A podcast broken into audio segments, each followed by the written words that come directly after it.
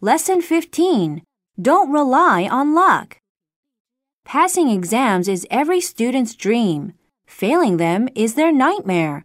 So, to realize their dreams, many students try anything.